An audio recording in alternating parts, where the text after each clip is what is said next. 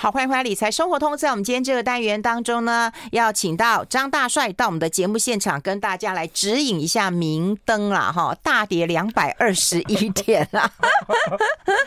好，我先欢迎一下我们的好朋友股海观察家张永昌张大帅，大帅好。玉芬姐，各位听众大家好。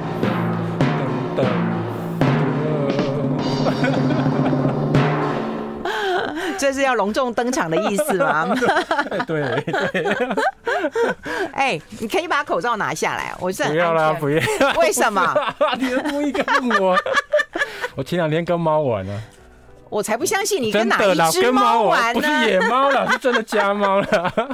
我跟猫玩，它就把我脸给抓伤了，刚好抓在嘴唇旁边。这里哦，听众朋友，你们会答会会会同意吗？我跟你讲，野猫都抓在胸口，不是抓在嘴巴。你讲的也，你怎么那么那么兴奋？突然那么兴奋？不是，你的回答出乎我意料之。不是，他一来我就跟他说没关系，我们很安全啊，因为我们这边都会有那个快筛的。我说那你可以把口罩拿掉，然后他就跟我讲说我被猫抓，我被猫抓，我就笑到快要不行了，你知道吗？被猫抓，我硬要抓他，他就他就不不高不开心了。而且既然是跟我说你养的猫，我才不相信、欸。真的，我有养一只猫啊。我知道啊，但是它不应该会抓你啊。你就是抓了猫，没那么 没那么乖，不是狗，有差。我们就是想要看一下，到底野猫怎么抓的。就嘴唇啊，不要会破相了。好，好，好，回言言归正传了哈。好好好，我还是我还是有喂它了，没有报仇。哎，嗯台股呢？台股也反咬了我们一口吗？台股你怎你怎么观察？记得上礼拜五的时候，我就发现那个情势不太对，有没有？有没有？你们看到那个结束了？嗯。哎，上礼拜五的时候，其实大家已经在压那个蓝影会赢了嘛。哦，中市不是涨停板吗？中市有涨停板嘛？哈。哦，中视还是对对对，那没有人观察到中市啊，没有人九二八，没有人看到中市啊。我记得早期很早前一个先前辈啊，我现在我也很久没看他了。我也是刚好在涨停板，我稍微看到上礼拜五涨停。嗯。很早前辈还跟我讲说，哎，这只有那个什么，他有个制裁权，就以前的影片很多。嗯。哎，对，但是我看他起股价都一直没有起色。嗯。其实上礼拜五还有夜盘那个棋子，很多人在避险嘛。嗯。那个股价也是一直也也相相对比较弱一点了，期指的价格相对比较弱了哈。嗯。但是我我觉得。回头来看哦，这一波反弹两千点哦，我发现跟我们上次谈的淘，我们上次在谈那个零八年不是啊？零八年不是有潮人潮讲故事嘛？哈，啊，零八年哈，那时候我还记得零九年的时候，那时候我们那个那些投资圈就来讲说哇。零八零零八年没有赔钱的人，都是抱到零九年反弹回来。哦，是啊，就是你没有卖的人，你才有办法度过零八年。然后零九年，因为零九年涨很凶嘛，对对对，反弹非常跌深就反弹非常凶，所以你抱得紧紧的人哦，反而是零九年是赚回来，嗯，哦赚回来这样子啊。那这一波变成说，哎，我听到很多人是，他没有赔钱，都是因为他抱着。他抱着，然后这这波两千点上来再慢慢减嘛，哦，就损失没那么大，或者说搞不好还转反败为胜有赚钱这样子。那我一直觉得哈，股票下跌有两种压力啊，嗯，我自己觉得哈，一个是融资的压力，嗯，融资压力就是你有，如果你有杠杆的话哈，你有杠杆的话，那个你下跌的时候你会受不了，因为你容易有断头嘛哈，那这个比较容易克服，就是说你只要不要用融资，你不要去借钱就没事。对。第二个就是套牢的压力，哦，你股市只要这两个压力能够。克服的话，基本上没有太大的问题。嗯，那套牢压力就是说，股价在你买的时候，股价遇到什么特殊的情况，你不知道它下跌，到时候你要撑过这个所谓套牢压力的关键，就是你了不了解你买的股票。对对。如果你了解这一家股票的价值，嗯，下跌的时候你返回去加码。嗯，你愿意加码这样子。我我觉得我们听众朋友真是蛮好笑，他想问一下野猫到底是公的还是母的？我就不小心看了一下。我的信 对你，你怎么回答？你的性向都有问题啊！公猫应该抓抓背部吧，母猫抓前。你你怎么回答？你这个都很难的。都很难讲。好了好了，好，所以我觉得那个股票套牢哈，股票套牢，如果你要怎么面对这个套牢压力，就是你对这个本来买的股票有没有了解？嗯，不了解的，你就会受不了那个套牢压力，你就砍在最低点。是啊，对啊，如果你了解的话，会往下买，嗯就会往下买哈。嗯，我记得那时候我在零八年，我要我们要回顾零八年哈，零八年我认识我我曾经知道一个哈百亿大户啊，真的是超过一百亿，因为那个他的健保捐哈，健保那个补充费用一一年可以缴六七百万。哇哦，交量很大。他那个零八年说他叫他那个那时候去买一个中华汽车哈，那时候上中华汽车从那个三十几块跌到十六块，嗯，他开始进场去买，嗯，啊进场去买呢。哎，结果股票最低跌到七块，嗯，哎，他找他他他这个大户呢，那大户他十六块开始买，跌到七块的时候，他是一路买下去，为什么？嗯，因为他那时候他觉得中华汽车的净值在三十几块，跌到十六块，为什么？嗯，不继续往下买？嗯，所以因为他了解这家公司，对，那那时候十六块他买之后，很多人就跟进。还有人融资跟进，嗯，到后来也赚钱，只有他一个人，其他人都断头出场，其他人都断头出场，嗯，只有大户赚到钱啊，哦，跟风的人十六块跟风的人，其实后来都出场，因为受不了从十六块跌到七块，对对对，对啊，所以就是。就是说，你了解你的股票的话，你就没有这个问题了哈。啊，这一波上来就是这样。我就说，你说你能够克服融资压力，你如果这个比较容易，就你不要借钱，就没有融资压力。第二个就是套牢压力，你自己能不能对你的股票熟悉，这两个就没有问题。嗯嗯。哎，不过我我觉得啦，一个关键点就是选后之后，当然今天有很多杂音出来了，也就是说，你这些护盘还会继续护吗？哈，那你的退场是不是就就就退场了，对不对？哈，就就今天就是，其实这个盘是蛮明显的啦。对啊对，其实哦，我我其实昨天有跟一个朋友聊天。我说好，哎，这个组织都选输了，你难道能够拉台庆祝吗？这当然不行。哎，对啊，那当然要卖股票。对，那就要卖了嘛？对对对。可是我觉得，如果他这样卖了，也 太现实了一点吧。对啊，其实大家大家其实已经有一点不确定性了。还有刚刚我外在因素，包括美国期指，这今天早上还是下跌。好，现在大家下跌得把，然后接下来还有这个礼拜还有一些重要的事情哈。嗯。第一个就是十二月一号鲍尔会讲话。嗯，十二月一号鲍尔讲话，大家怕说他又因为美股已经涨多，他怕会出现一个鹰派的言论。嗯，然后第二个是是那个是鲍尔是十二月一号凌晨哈，十二月二号十一月十二月一号的晚上哈，有一个美国的一个 PCE 哦，有一个核心的 PCE 的指标经济数据要公告，个人的消费的一个指数。哎，我觉得这个指数其实蛮重要的。对对对，这个会公告哈。待会我们会讲一下这个好不好？好，那我们要先休息一下，进一下广告。I like 好，我们持续跟呃大帅来聊一聊。刚刚有聊到 PCE 啊，PCE 其实是一个蛮重要的指标。好的，联总会蛮重视的哈。对，然后那个十月中、十二月中嘛哈，这最后一次利率会议嘛哈，所以这个其实大家怕有一点不确定因素啊，先先卖再说，也有有有可有有可能有可能了哈。那当然选举因素是一个直接因素嘛，然后比较长远因素就是这十二月的一些经济数据跟会议嘛哈。那我觉得说接下来的呃股市的议题哈，我相对我觉得跌跌法已经不会像前几个月这么。凶了，嗯，好，那因为接下来我觉得通膨议题慢慢过渡到所谓的景气衰不衰退的问题啊，哈，那我这边帮大家整理一下哈，我觉得在明年的主调已经不是通膨，而是景气到底是衰退多少，嗯，是温和衰退呢，还是很严重深度衰退？那我看看最近的一些外资的一些报告哈，像那个小摩小摩哈摩根大通啊，他就预估明年美国哈会有一季衰退，嗯，啊会有一季衰退。那另外呢，彭博这边的调查是说，他认为美国的明年的第三季跟第四季会衰退。有两季衰退哈，那另外呢，比较悲观就是所谓瑞银跟美银哈，他们认为美国明年会有四四季里面会有三季是衰退的。哦，所以就变得那个落差非常大。到底明年的那个所谓的美国景气，它是所谓的就是属于主要温和衰退呢，还是所谓的深度衰退？是衰退很久呢，还是衰退一季而已？所以这个会影响到联准会接下来的会议嘛？因为如果你比较严重衰退的话，那它可能会提前降息嘛。哎，那你不管说他们有衰退一季两季，那你的评估呢？就是会衰退嘛？对，我觉得接下来就是呃通膨的议题慢慢淡化哈，因为它基期慢慢垫高嘛哈。那接下来就是所谓的景气的问题。啊，那紧急问题的话，就说明年是一个明年的主调。但是我之前有跟大家讲说，明年还有一个大事，就是要总统大选，美国了，美国要，台湾也要了哈。所以，我这这这执政党都会相对还是比较偏多了哈。嗯。那我说，我认为他们会做，就算是有深度衰退的话，他们会做一些比较啊经济刺激的一些政策出来。嗯。好，相对来讲，所以明年应该不会像今年跌的这么的凶悍，很多人都措手不及。嗯。好，明年相对会，我觉得一开始会先比较震荡打底了。嗯。然后再慢慢的那个往往上。这样子一个情况，哎，震荡打底，慢慢往上了。而且台湾现在有一个 巴巴菲特买台积电的一个效应嘛，对。哎，它台积电如果它接下来没有太大的跌法的话，你就很难再破那个前低嘛。嗯，哦，不要前低嘛。大家今天跌蛮惨的。哎，今天跌蛮惨的哈，算一算好像到巴菲特的成本。待会我们会讲到，待会讲到，然后怎么买台积电？有人问我，我有自己的一套方法。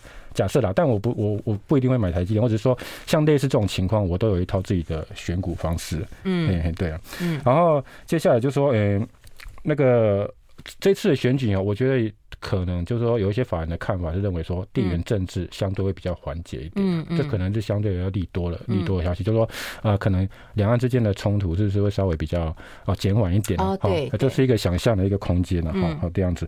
那今天上涨呢，我看有一些股票就是呃一些蓝影的嘛，哈，你的伦飞呀，伦飞，伦飞之前讲过，不是我的啦，不是我的，你讲过我讲过的啦，那玉龙啊，哈，这中视这样子都上涨，哎呀，对啊，就是这些股票会上涨。那我觉得都是短线题材，我很少看这些短线题材。大家都知道它大概反应，今天很多生技股它是开低走高啊，也没有那么糟糕啊，还是还是没有那么糟糕啊，对啊，对啊，对。所以慢慢的我们就是，我觉得回档之后做一个主底的功夫的话，哎，你有哪些股票你觉得当初太贵你买不起的话，哎，趁着回档第二次打第二只脚或者下来主底的时候，你可以慢慢物色一下自己的股票。嗯，哎，这样，嗯。还有呢？全部讲完啊？讲完了，就这样。我对台股看法就这样。没有，因为我很长线，就是我对。那你总要讲几个个股吧？待会会讲一下 台积电怎么选，台积电怎么切入啊？怎么切入的方式啊？哦，我自己不一定会买啊，但是我自己有一套选股方式可以跟大家分享。哎呀，嗯，有人讲说保重你的龙脸。好啦，我不要看了。我我每次看我都会，我会让我分心啊。我们现在就要更专心的来看一下这个呃台股的状况。不过我觉得你刚刚讲了一个重点，就是说呃，当然今天看得出来是没有什么护盘嘛哈，就让你觉得说你就是让你嗯难看一下啦哈。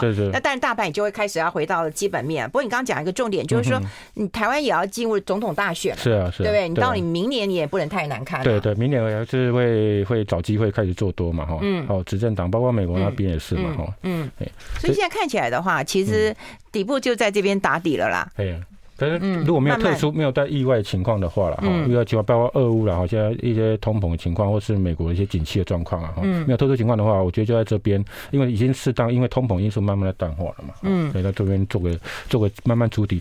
然后我觉得成交量少的时候，其实是一个很好买股票。我之前有讲过，成交量大的时候，我们应该要警觉。实际上，大盘成交量低，大家都不想要看股票的时候，反而你应该好好挑黄金的时候。嗯，对，嗯，哎，那现在我们要先确立一个主轴嘛，也就是说，现在空头，嗯，对不对？对。大概已经也到了末末末末末端了嘛。相对已经修，应该说比较激烈的，已经大概修修正过了，哎，修正过。当然，我有看到一些我周遭朋友很悲观，就说：“哎呀，主跌都还没来，就是 他非常悲观。”那为什么悲观呢？后来进一步问他说：“因为他空手，他希望这世界末日来了，他能够捡便宜。”所以那每个人看法不一样。但是就就目前状况来讲的话，我觉得呃反弹之后再回来主跌是正常，因为你说整个股市要从弹两千点之后再继续弹两千点，不太可能嘛。对了，所以就因为景气还在衰退，有些企业的获利也没上来，所以慢慢做个打，因为有一个名言嘛，就说头部山的底部百日嘛，好，底部总是要等打比较久的时间，然后那一些筹码沉淀，然后企业获利慢慢的触底回升之后，才有可能再创造一个新的牛市行情嘛。嗯，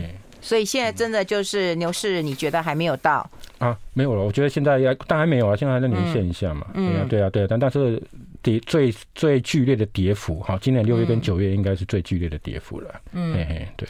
我怎么问他都不会告诉我。那这样，我待会讲一下巴菲特的。哎呦，你就是要等到待会才要讲就对了。还是我先透露一下？哎，那所以呢，你要现在透露呢，还是我们就直接来谈？我觉得你先透露一下。好，我先。你怎么看？很多人其实我先讲一下，那个很多人这次巴菲特买股票之后哈，就有很多人在问说，哎，那怎么办？怎么办？因为巴菲特这个消息一出来，当天不是台积电大涨嘛，跳空大涨上去嘛哈。那其实我跟大家讲哈，我今天有一档股票叫茂矽。茂系涨停板，你看它股票跌两百多点哈，茂系涨停板为什么？因为那个鹏程，它的大股东鹏程去买回另外一个大股东的股票嘛，好啊，那就涨停板。茂系很早以前我在节目上有提到过，说我之前也有买过。为什么？因为那个茂系哈，茂系，我我我我在股票的时候，常常会有人去买一档股票的时候，我会记录一个东西下来。嗯，大股东，尤其是大股东或是外部主要的一个专业人士，啊，他买的成本，我会把它记下来。哦，但是我不会立刻跳下去买。嗯，好，为什么不会跳下去买？因为我知道这个消息一出来，大家一定会失去理智，对，对，然后疯狂的追价。对，但是你只要慢慢的等待的时候，有机会再等到这个他买成本以下。嗯，好，巴菲特不是喜欢买安全边际吗？嗯，安全边际的股票吗？那我们买这个巴菲特的成本的安全边际，比比如他买四百八，我如果能够等到四百六，我是比他安全。嗯，哦，类似这样的情况，所以巴菲特他买这个成本的时候，我就会记录下来。那但是它第四季还会再买了哈。那到时候你就看看它成本。像茂系，我刚刚为什么提茂矽？因为茂系之前很烂嘛，它之前是台电集团的嘛哈，它曾经减资在减资，很多人股票都减到剩零股一单股嘛哈。嗯。可是，在二零一七年的时候呢，它曾经办了一个私募，引进了鹏程跟所谓的。强强强那个强茂的股票哈的那个大股东呢哈私募，那时候私募价格就十三点六八，我当时就把它记录下来。嗯，后来呢，过了二零到二零一九年，我没有立刻进场了哈。到二零一九年的时候，他的董事长叫唐彦先，他又在二零点点零五的时候呢，啊对，二零点五的时候去认现增股票，董事长买在二零点五元。哦，好，时间到了。哎，对呀。好，我们等广告后再透露。很会，很很会耶！我们先休息一下。好。好，这里是啊，来 Radio 中网流行网，欢迎再回到理财生活通第二个小时的节目现场。嗯、我们现场的特别来宾就是我们大家很喜欢的股海观察家张宏昌张大帅了哈。是刚刚我们今天有跟大家来分析一下这个台股的状况了，特别是在选后。嗯、那接下来我们就要在啊、呃、大展宏图了，要跟上股神巴菲特的列车了。那为什么他买那个？待会我们分析哈。好。但是就就就是那个哈，我举一下茂矽的例子。刚刚不是提到说二零一九年他的。董事长，好，他们不但私办的私募要改投那个体制改造以外嘛，董事长在二零一九年的时候也是用二零点五元去买。啊，认购了股票嘛，嗯，你就可以发现说，哎，当初这个茂系在二十块以下是可以买的，为什么？因为大股东在二十块以下，嗯，他们都有在加嘛，而且那时候你看那个持股都陆续在增加，嗯，陆续在增加。然后呢，刚开始当然私募案刚发刚刚发生的时候呢，嗯，那个大家也是整个失去理智啊，就把茂系追，虽然那时候还在亏损，那时候把茂系追到五字头，五十几块，嗯，可是他后来慢慢的，哎，大家恢复理智了的话，景气也不好，他也一直持续亏损，后来股价最低曾经跌到什么？跌到十十六七块，哦，十七块这里哈。哎、欸，那时候就是一个买点，为什么？已经跌破大股东的成本了。哦，哎呀，那时候就是一个切入点。我那时候就就就有一次有在节目上有提到说，那一年我就买了一次毛细，嗯，因为我就发现我比大股东的成本还低，嗯，那大股东成本既然那个高的成本他敢买的话，那为什么我不能不敢？比较低的成本为什么不敢买？嗯，哦，就类似的道理啊哈。嗯、所以那个巴菲特他他一定不是突然醒来说我要买台积电嘛，嗯，他一定也是做过很多调查，跟搞不好他也问过公司，跟公司讨论过，所以他选了那个价格切入。所以如果呃、欸，但是他会按照过去台巴菲特的习惯，他买都不是只有买一季两季，他是买一年两年以上的，嗯，好啊，所以他的平均成本大概多少？你可以慢慢记录下来。你只要买的有一次股灾，或是有一次金融金融发生一个金融事件，台积电因为又又像年。出的时候被被杀下来说，哎，低于才巴菲特的成本越多的时候，你就可以买进了。因为既然巴菲特敢买的话，他一定有看到什么嘛，哈。嗯。啊，那比较低的成本，你大概就大概胜算就非常的高。说实在，以他的个性，他不会只买一次啊。对啊，他不会买一次。所以你到第四季他的持股成本再出来，你就慢慢去看嘛。所以你不急，你等这个热潮过了。所以我常常说，这个股票你先记下来它的成本，不管是因为很多人都想要求内线。然后求公司的状态、嗯、公司的价值，嗯，这些人都不会讲，但是他做给你看，做给你看的时候，你就可以把这个价格记录下来。哎呀呦，对对，然后大股，尤其是大股东一些交易的时候，你就可以把它记录下来。然后到时候这个等耐心等待，它只要有价格跌破这个成本，嗯、你就你你你你在进场的话，其实胜算是蛮高的。嗯，像上次有一次我不是有提三阳吗？嗯，三阳的故事嘛，对，有一次提到三阳最像最近也是一直在认那个。龙岭的股票嘛，嗯，啊，那这个龙岭我也把它记下来，嗯，但是我没有买，我是说像这种类似类似的情况，我就会把，哎、欸，三养从十，我看它从从十五块，二零一八年十五点二五元开始买嘛，哈，嗯，到最近十一月一号，他有去公告说他要买二二零点六九，嗯，所以那时候我有把这个像我这类似的情况，我就会把它记录下，但我不一定会进场，为什么？因为我曾经记下来这些成本呢，嗯。这些这些公司呢，它搞搞不好都有些会一飞冲天，那我就算就就就就算了，就放 Let it go，嘿，就让这些野猫走了，对。那这只野猫今天的 keyword 是野猫，看不上我，让它走。然后如果可以的，把它抓回去，就变家猫。如果那，我等到有一只它的成跌跌到我那个记录的成本，说，哎，我就可以考虑进场，因为我们是啊，志在获利，不是志在参与嘛。也是啊，你后宫那么多，你可以慢慢挑。对对对，我就记录那么多，对对，所以你不一定要买这一只嘛，你也不一定一直盯着它看嘛。台积电说不一定要买，但是它如果有办法跌到那个以下的话，哎，你再进场就好了。嗯，对呀，嗯，对。好，所以要记得大大大股东的成本，当然它有方式有很多啦，比方说他私募的时候，比方说你公告买进的时候，对。对对啊，然后有些交易啊事件你都把它记录下来，因为这些新闻都很有参考价值。嗯，好，那很多人都一头热，我当然一开始就不会一头热，因为你知道一开盘就涨停板会很贵嘛，哈、嗯。但是你因为他们这些人买都是买左侧交易嘛，哈，那你慢慢等那个未来几年一定会有不景气或者股价跌下来的时候，那就好好把握机会就可以了。嗯，对呀。哎、欸，那现在看起来也就不是外资呃外外界认为五百块以下都是一个买点，你。所以你就不是这样的一个，不，因为巴菲特不会只有买一季而已啊。对呀，像现在你说这一次大家一直算那个成本嘛，哈，因为他公告说是那个呃没有公告那个成本，这样大家就会推那个汇率嘛，哈，汇率跟当时的价格嘛，哈，那很多人就大概落在所谓的四百八，有人讲五百，有人讲四百五了哈。嗯但是我相信他第四季有更低点可以买，所以我猜他搞不好成本搞不好不到四百。而第四季有更低成本可以买，所以你预我觉得巴菲特还是有继续买啦，嗯，应该有继续买啊。啊，但是我没提到用苹果，他以前买苹果跟 IBM 的故事来来推。一下他对对台积电的看法了哈，嗯，那他我的看法就觉得他可能比较像苹果的那个买法了哈，IBM 不像 IBM 那个买法，所以我们大家也可以做分析嘛哈，做分析讨论一下，就说哎，为什么巴菲特会这样做？嗯，啊，另外我们来后面再提一下巴菲特年轻的时候又有小资主，还曾他曾经赚两块钱就跑掉的故事，哎呀，对，所以我们后面就可以提这个故事嘛哈，哎呀，对啊。好，那接下来我们就要跟大家来看看，就是啊，台积电到底值多少钱？你的怎么样的观察呢？不是，我就是说，看巴菲特，如果那个成本你慢慢，他就开始慢慢买，然后慢慢去更新它的成本，然后有一次大跌的时候，你再去把它切入就可以了。嗯，对对对。好，那我们接下来就讲一下哈，苹果，巴菲特买的苹果哈，他为什么要买苹果？我现在有一张图表，大家如果没有在听广播的人可能没办法看到哈，这个是苹果的一个。财报的东西啊哈，我把它过去台，呃，巴菲特是二零一六年开始买苹果哈，那你看他苹果在之后呢，他每年的那个股利就开始增加。苹果是在二零一二年开始发股利，而且那苹果在二零一二年之后，他也开始做回购股票的动作。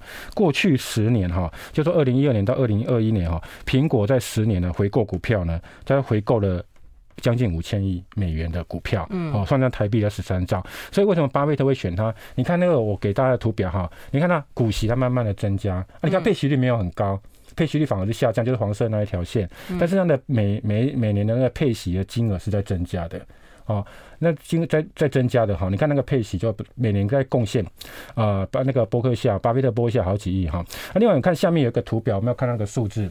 它的资本支出呢，其实，在巴在巴菲特开始买那个苹果之后，它的资本支出其实都没有在增加了。你看，它都很很平淡。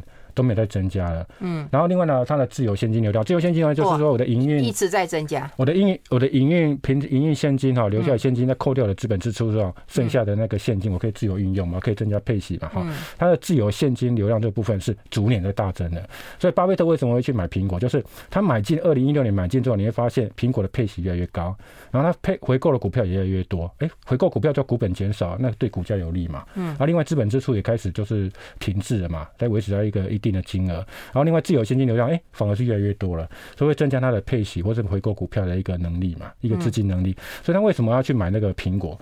就是因为他觉得说，苹果这个手机呢，当初在成长的时候他没有加入，可是苹果苹果的手机 iPhone 在二零一六年之后，他觉得是变成一个日常生活消费品了，已经不是一个科技科技业了哈。所以他认为说，哎，这样有一个稳定一个市场的一个呃，它的一个独占的一个地位。像我这边有个数据啊哈，苹果现在哈。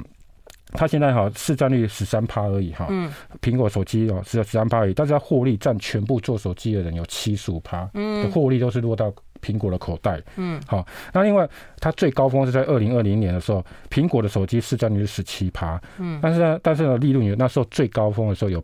八十六趴是落在苹果，所以它几几乎有这个江湖地位，它的 iPhone 几乎打遍天下无敌手了。嗯，反而是三星哈，三星也才市占率才十几趴而已。嗯，啊，那那个获那个获利啊，获利占的才十几趴。哎、欸，他以前并不喜欢科技股啊。对啊，他是因为苹果才喜欢。那个苹果就有点变，慢慢的变消费品嘛。而且我们刚刚我看那个图表，给大家看那个图表，就是说它每年开配息开始增加了。嗯，好，那那的资本支出也开始没有显著增加。你看苹果就是。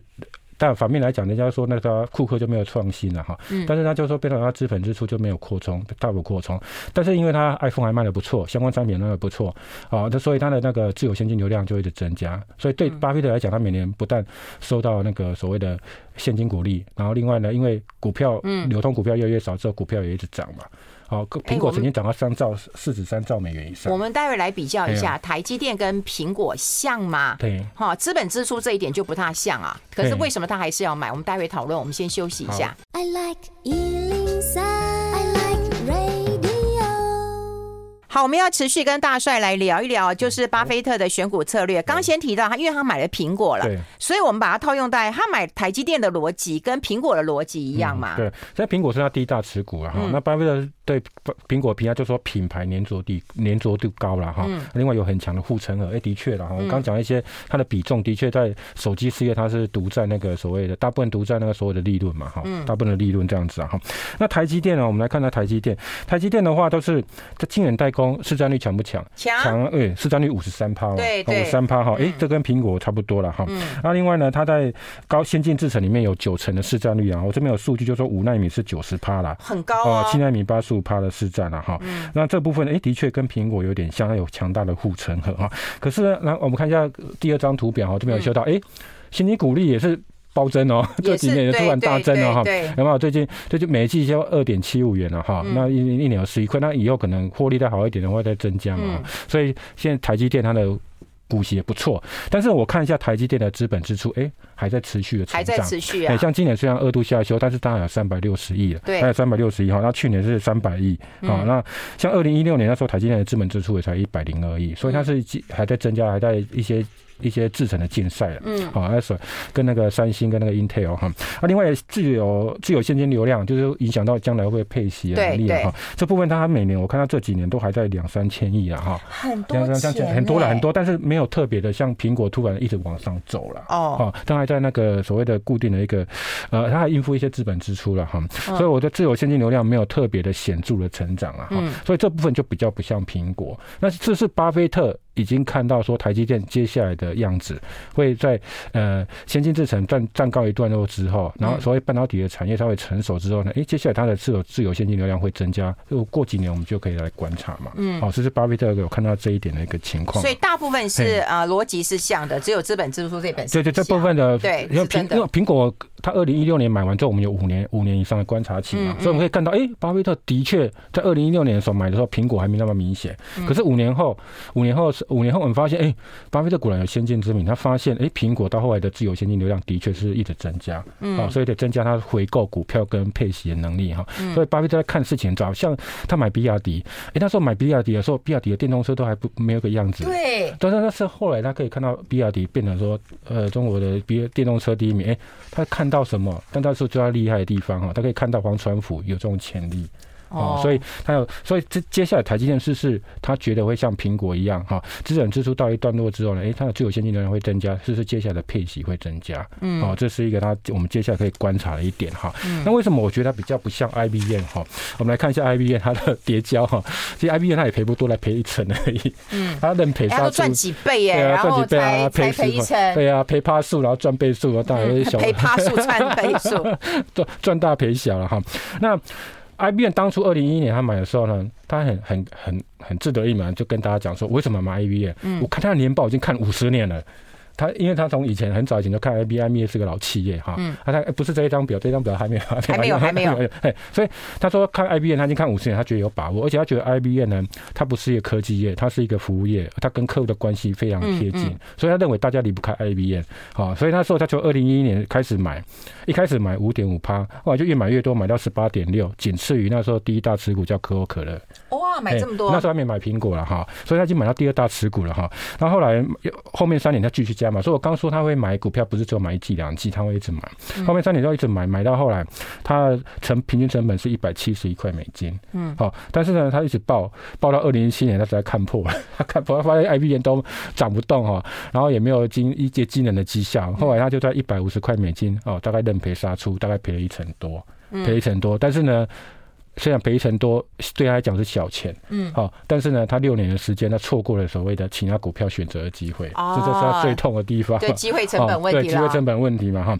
那为什么后来 IBM 会会这样子一直裹足不前呢？就是说他后来发现，就是说，哎，IBM 在云端，哈，这边的确的发展不如其他同业了。好，所以他当初是看错了哈，他很果决就把它卖掉，好，六年下来就把它卖掉。所以我觉得在如果都用这种故事，用这同样在 IBM 的故事来对应那个台积电的话，应该比较不不太像了哈，因为台积电一台台积电一直有一直在先进制程方面，它有。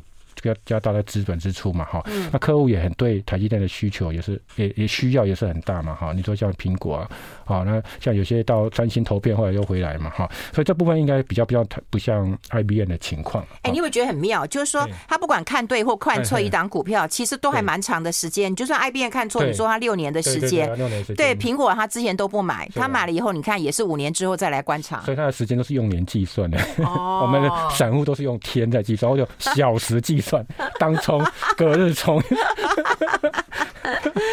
对，人家都用年在计算的，用年在计算的啊。待会讲一下有一档股票报五十年，人家都很厉害啊，人家那他九十一岁报五十年，对的，就很早就买喜事糖果啊。嗯啊，对他很喜欢这个糖果，八赚了八十倍啊，对啊，所以人家所以你看他都赚好几十倍，因为他他真的以股东的身份在买股票。他不是赚差价嘛？人家不是为了赚差价嘛？他真的是当做当做一个企业跟企业一起成长的心态在买股票，好，所以他才会说。才才会抱那么久嘛，因为他曾经哦，他我待会会提到说，为什么他都会有这种这么坚定的意志，因为他以前真的跌跤过，他也曾经卖错，所以他才会一直信奉他自己的一些原则。好，我们待会讲他年他年轻的时候，其实跟我们当初学投资一样，都常有有犯错的时候。哎呀，所以 YBN 来讲的话，就就比较比较不像台积电的一个情况了。好，比较不太不像台积电的情况。好，啊，苹果我觉得比较贴近，但是呃，台积电是不是后来会跟巴菲特所期待接下来的配息？或者甚至台积电后来真的也开始回购股票，啊，买库存股，哎，这部分我们接下来就可以慢慢的观察了。嗯，对，好，嗯，哎，那接下来我们是要看看巴菲特他小时候，也不是啊，也不是他小时候啦，应该就是说他也是刚来投资的时候，他有小资的时候啊，对对对，他有小资的时候，他也不是说像立刻啊，就像波克夏这样的一个惊人。我们来看一下他刚开始，他不是波克夏。投资的时候，他在那个合伙事业的时候，他的一些，他的资金还不是很多了哈。好，那时候他几岁？我们待会讨论一下。我们先休息一下，进一下广告。我喜欢可爱的。好，欢迎回来《理财生活通》，我是夏云芬，在我旁边的就是张宏昌张大帅了。那我们要来聊聊，就是巴菲特他还是小资的时候，他还是年轻的时候，他资本没有这么多的时候，他是怎么投资？因为他现在他现在是股神了，我们学不来了。他的资金部位，对 对，那其实不应该学到现在，应该学到早期的，呃，刚进入投资市场的时候哈。那大家都知道，他是学的他老师葛葛葛拉汉的哈。那那个他早他十一岁的时候开始买第一档股票，他第一档股票叫做那个所谓的城市服务，就 City Service 哈。这档股票呢，他赚两块钱就跑了。那时候买三股，所以你说像不像？嗯，哎，我们以前我记得我以前也是赚了一个赚了一个便当钱就很开心，就 就跑了，就很开心。巴菲特小以前是这样子，哦，那时候他也是，但是他后来这档股票呢，这档股票他卖掉之后呢，他卖掉四十块了，后来飙到两百块，他快痛死了，所以他就感觉说一只好股票应该抱着。你说他有很多观念哈，他不是生出来巴菲特就知道，他就是因为他慢慢的去从跌跤中，从错过中，他慢慢去纠正自己。的一些投资的原则，嗯，好，所以早期的东西，哎，跟我们其实我们跟一般人都蛮像的，但是他不会再犯太多的错误啊，所以他才说很，他常讲一句话，就说投资不要犯错，嗯，好，就不要再犯错，然后去，就是就是因为这样子，他。他会去纠正自己的错误了哈。嗯。那到二十六岁，他后来先在老师那边的一个格拉汉那边服务嘛哈。他有累积一点赚到一点钱了哈。我这边有查到数据，就是哦，他那时候在哥大哈，他被哈佛给拒绝嘛，后来去读哥大。嗯。他那时候的资金有九千八百块美金哈。嗯。然后到后来去老师那边的公司，他也服务之后呢，到后来他回到家乡的时候，他的资金，他的财产有十七万四千美金。嗯。好，十七万四千美金，他那时候就想退休了。十十七万美金，他就想退休。那时候的十七万跟现在不一样，你不能这样讲哈哈。啊，那时候他有他心里这样盘算，他说我的我的那时候还没买房子啊，好啊，他那时候说他一个月大概租金付个一百七十五块美金，然后一年的生活费大概一点二万美金，然后再靠他自己投资，他觉得这样就够了，他可以过一辈子。他本来是要这样子，嗯，后来他去，后来是因为有一些委托他嘛哈，委托他委托他那个操盘之后呢，他才开始哎成立一个合伙事业嘛，嗯，而合伙事业一开始一九五六年他开始进入他所谓的。合伙事业，合伙事业的时候，一开始就有七个人，有七个人投资。他那时候是十万总资金呢，是十万五千一百块。嗯，十万五千呢是那七个人出的，巴菲特自己出一百块。你要看这个表格吗？哎。哎，这可以可以上那个表格啊。对，S&P 五百指数那个，对对对。好，我们看这个第三张表格哈，他刚进去一九五六年刚进去所谓的那个呃开始成立那个巴菲特的合伙公司的时候呢，他那时候初始资金是十万五千一百块。嗯。哦，十万五千是他一个七七位啊亲朋好友啊，包括什么室友啊、姐姐、姐夫啊、姑姑啊这些了哈，还有小时候玩伴，嗯，我都有捧他的场。一百块呢是他自己出的钱。他自己出一百块。对，因为他自己还有自己的部位投资的，他要把它区分开来啊。在这边的合伙事业是出一百块，这合伙事业后来啊，因为有些人欣赏他，慢慢又成立很多合伙事业，总共成立了十一个，后来才把它合并起来，嗯，好把它合并起来哈。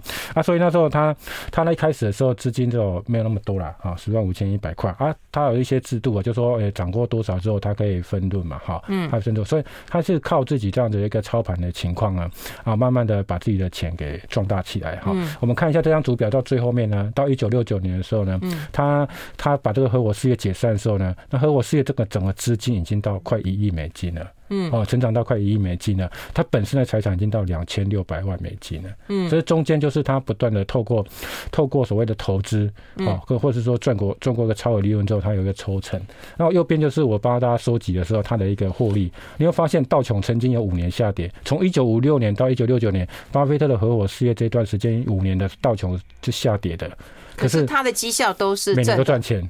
而且平均报酬率大概将近三成，嗯，哦，这就是它厉厉害的地方哈。嗯，那大家看一下这个，其实是很难想象哎，对啊，因为道琼指数都是跌，对对，五年啊下跌啊。可是你回头看左边那个走势图，你会发现，嗯，他运气也不错。他刚进这个市场的时候其实是多头，一九六零年六六年的多头，嘿嘿。那时候还有一本书叫做《Go Go Years》，就说这是一个沸腾的岁月，是一个疯狂的岁月。就说那一年是这十年来是一个大多头。待会看下一张图表就知道了。就说他其实他。六零年代，他进入所谓的那个呃合伙事业的时候呢，他其实是刚好遇到个大多头，但是他中间的一个回档，他都有他有避开，好，因为他有一些策略啊，包括他会套利啊，好，套利就比较不会跟市场受到市场的影响，好，不会受到市场的影响这样子，这样，嗯，对，也一九五六到一九六九年呢，十几年的时间呢，一百块美元到一亿，对。对啊，然后至少他的身价是到两千六百万的美元。对对对，然后我就然后那个对不对？对对，然后他的他的波克夏现在是一九六二年买进的，那时候买七点六元。嗯，他其实波克夏本来不会买到，不会买到，为什么？因为他那时候开始买不过价七点六，一直买买到后来平均成本十四十四块哈。嗯，但是后来才去买的。但是他一开始买七点六的时候，曾经公司。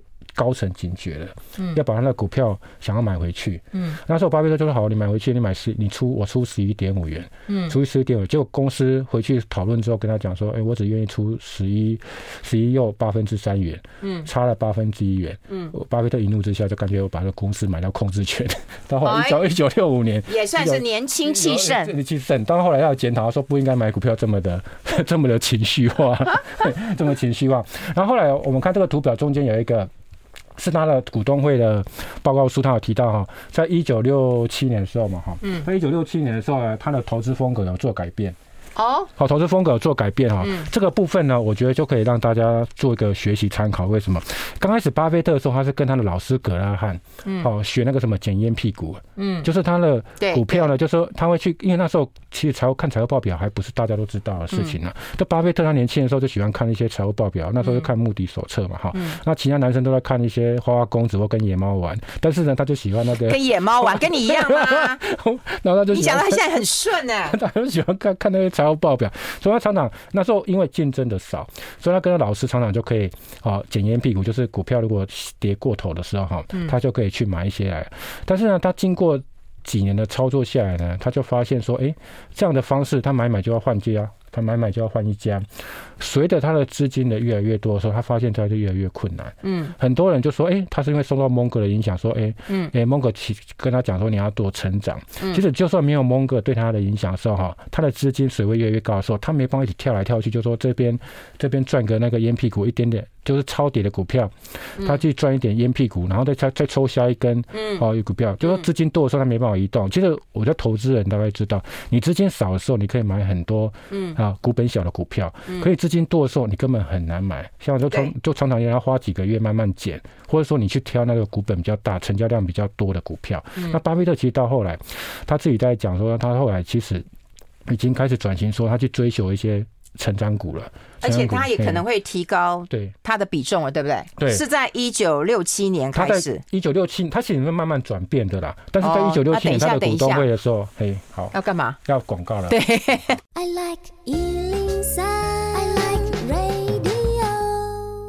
好，我们要持续跟大帅来聊一聊哈。刚有聊到他的一九六七年的时候，他投资的风格就转变，当然跟钱多有很大的关系。他在股股东会的这写给股东会的信，他有承认这一点啊。那我觉得他是一个渐进的过程啊，好，渐进过程。他一开始在学他老师就是捡烟屁股，就说这家公司很烂，因为只有很烂公司才会超跌嘛。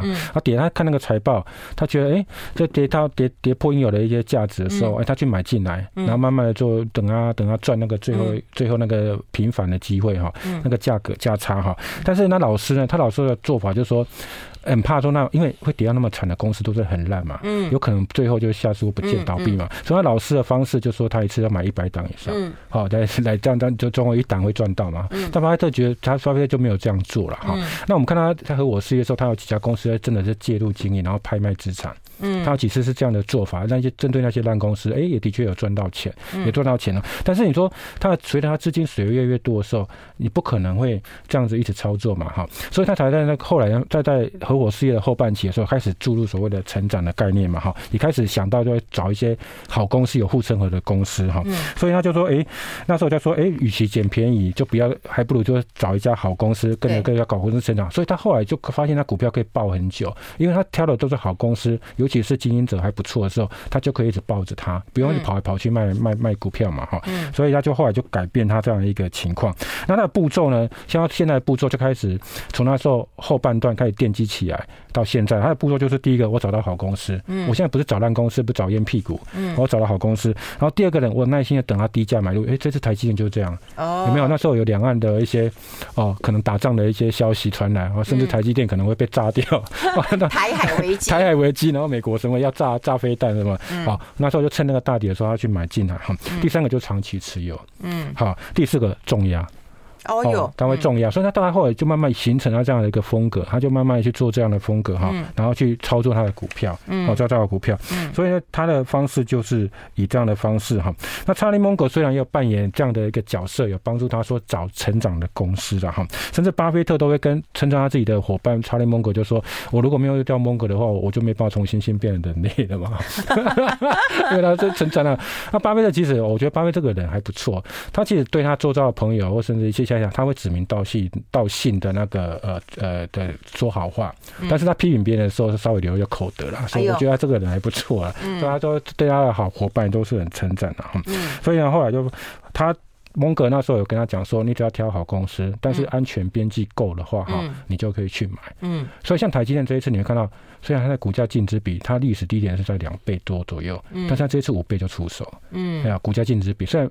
大家看到本益比是在十倍出头，没有错。但是股价净值比这部分呢，它是在台积电五倍左右的时候买进买进的。嗯，所以按照它早期合伙事业早期那种风格，它是不会去买的。他除非等到台积电跌破股价净值比跌破一，他才会去买。那也太惨了，那我觉得根本不可能。对啊，所以大部分会有 PB 小一的公司，应该都有内部有问题才有可能嘛。因为连大股东不愿意买进，对，连大股东不愿意买，股价股价跌破净值，大股东不愿意买，那就是有问题啦。哦，那就有问题。很多以前呢，我们的初市地雷股都有这样的情况。嗯，哦，就是股价会远远低于净值。嗯，对。好。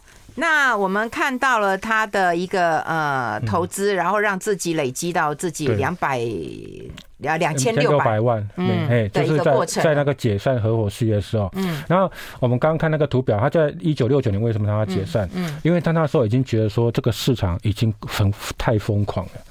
太疯狂了，因为你知道吗？投资人就这样，一开始在涨的时候，大家不知不觉啊，解散呐，哎呀，到后来就一九六九年解散，后来就移到波克夏嘛，嗯，哦，波克夏。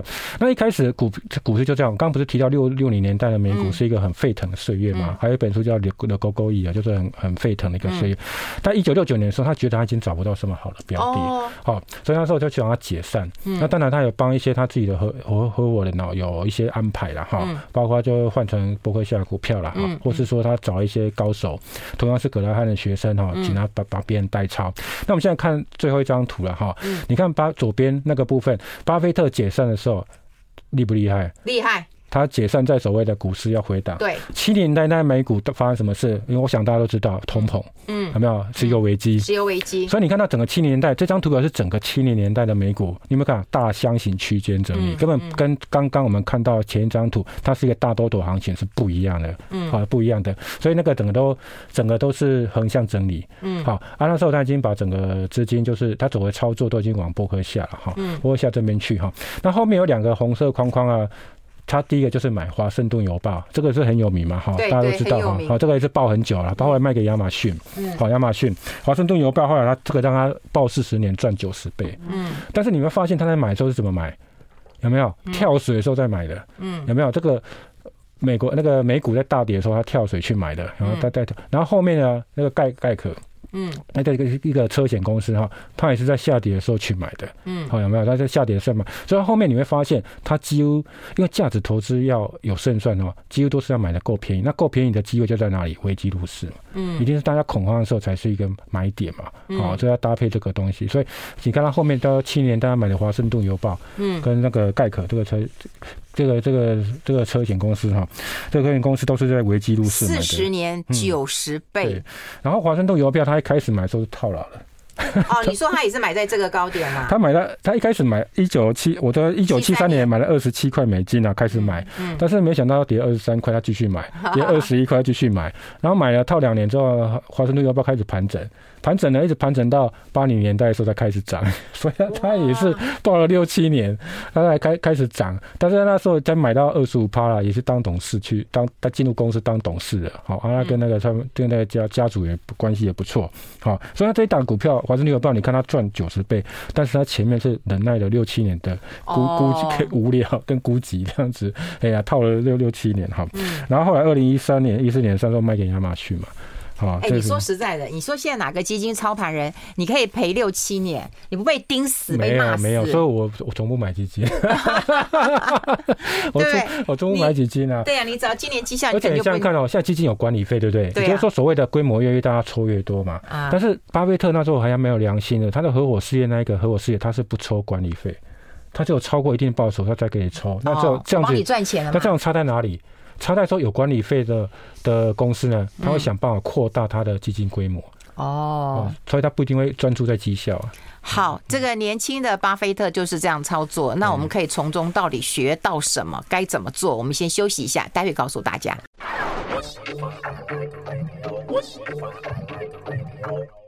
好，我们持续要跟啊、呃、这个张大帅来聊一聊，因为有人也讲说你是猫头鹰，我真的不能看这个，我真的不能看大家留言了，我一看我就觉得很好笑，大家好笑，猫头鹰都出来了。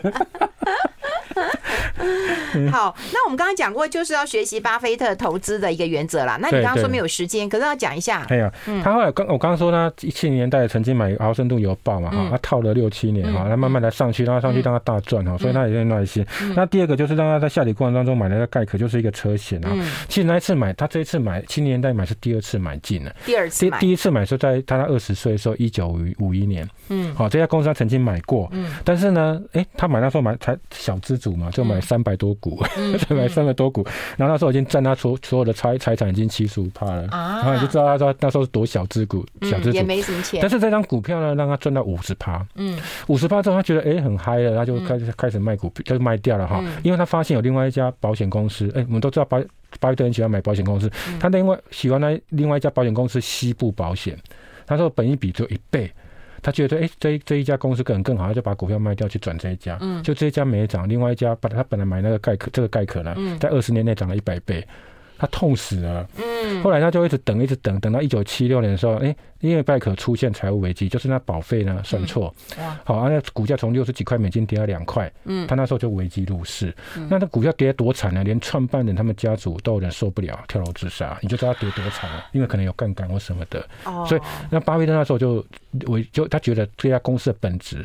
没有没有问题，只是啊，哎、他以前买运通银行也是这样嘛，哈，所以那时候就，那时候就，因为我就在形容说那股价跌很惨呐，哈，嗯，所以那时候他就进去，他那时候有进去啊，所以进去就买到，啊，到后来，哎，再到。一九七九三年呢，一九九三年之后就整个全部股权都买进来，变成他伯克夏一家旗下的全资公司了。嗯，好，而且这档股票也让他赚了五十倍以上。好，哎，那最后你可以帮我们整理一下吗？当然有人讲就是说啊，要学习巴菲特了，学习了一辈子，到现在还是学不会。对对，我我自己的嗯经验呢哈，我自己的经验是。刚开始进投资世界市场的人，不要看巴菲特。嗯，你看不？这是我个人的经验。对，我个人的经验。我刚进投资市场的时候，我也是先哎。巴菲特九熊名还是最有钱的，我当然是看他的书啊。我那时候我家里一堆永什么永恒那个巴菲特的书，大概十来本。嗯，我跟你都是我早期那时候买的。我看不，一开始进去的时候看不懂。我常跟大家建议说，你一开始进股票市场，你不要看巴菲特，因为他太高深了。但是呢，你经过你投资市场历练之后，你再回头来看，你就看得懂了。嗯，我看得懂。像我后来我看彼得林区，有看嘛常跟人家讲到，第一本书你去看彼得林区了。哦，彼得林区比较简单，生活投资学这样子哈。那你不要再去看巴菲特，因为太难了。可是你要在功力更精进，就说你有一定的投资的知识，嗯要更精进、更上一层楼，甚至赚的报酬率要拉高的话，你就要去看巴菲特的书了。好，因为这个会加，而且你不要看一次，因为随着你的市场历练不一样，你回头看都有不同的收获。嗯，啊，不同的收获。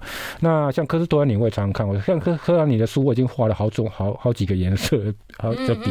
啊，科斯托兰尼的书，它虽然写很简单，但是也是很多那种。他的学问是你要多看几次才看得懂，哎，所以刚进市场的人，我不建议看巴菲特，但是以后要精进，你要多看巴菲特的书。嗯，对。而且巴菲特过去讲的，就是说真的不要亏钱呐，好，然后就是不要亏钱，不要亏钱。第二条就是不要忘记第一条，好，就让大家都知道他的他的金句，大概每一个人都会背啊。可是真的要做到，我觉得是蛮难的。对，然后他他一直说你要买懂的公司啊，就是能力圈范围的公司的哈。啊，如果你真的是什么都不懂的话，那干脆买指数嘛。嗯，哦，就他讲的就。至少你不要被大盘打败嘛。哈，那我这边分享一个，他跟彼得那个比尔盖茨有一个有一个过程啊，一个对话很有趣。他刚认识比尔盖茨的时候，那不他不是微软吗？对，微软他的电脑那时候走科技业、PC 业嘛。嗯。那时候微软有跟他讲说，哎，巴巴巴，哎好，那个巴菲特就跟人家巴菲特讲说，哎，你应该买一台电脑吧，管管你的投资组合吧。嗯嗯。然后巴菲特就说。我的嘎几个股票呢？没管你什么投资组合，我的这个我就一档八波克下而已。然后他说：“那你应该用电脑来来记下你的缴的税吧。”他说：“我就没什么收入，我就是只有一家公司 在在服务而已啊。”所以他认为说那时候的 PC 电脑科技对他离他很遥远，所以他就没有再买科技嘛。嗯。所以之后他就虽然大家都笑他，可是到后来他就笑到最后嘛。嗯。好，笑到最后他也躲过了网络泡沫。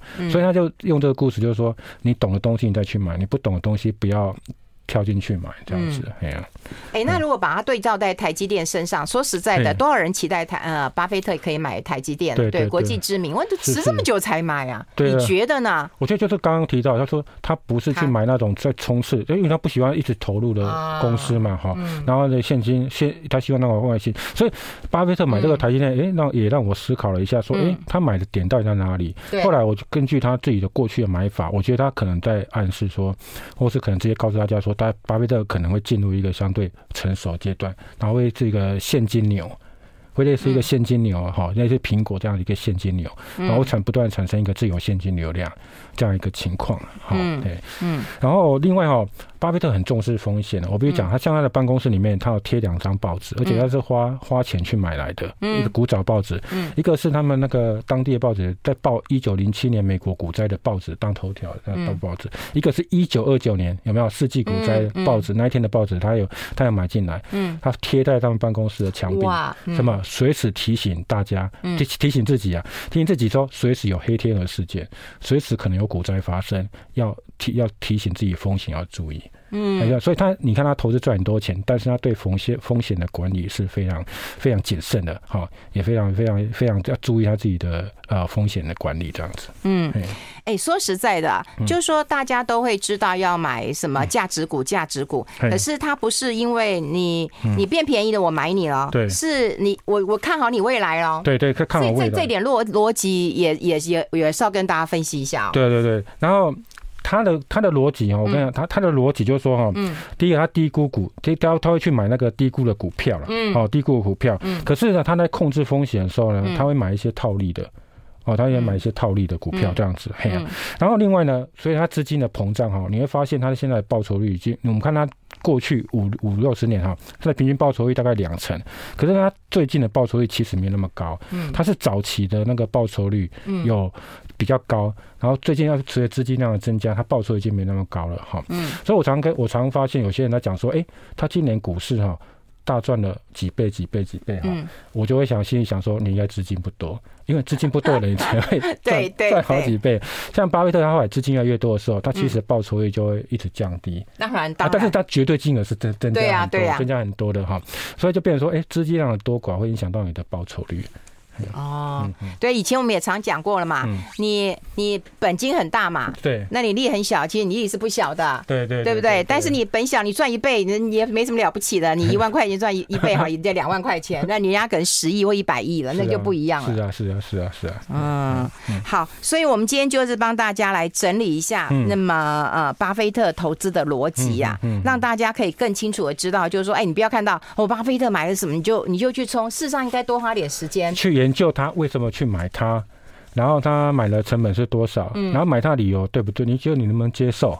好，不是说因为买了它，然后隔天就跳跳下去去买。那我相信，我相信如果明天台积电如果再跌一天的话，那可能很多人追高的人就套牢了。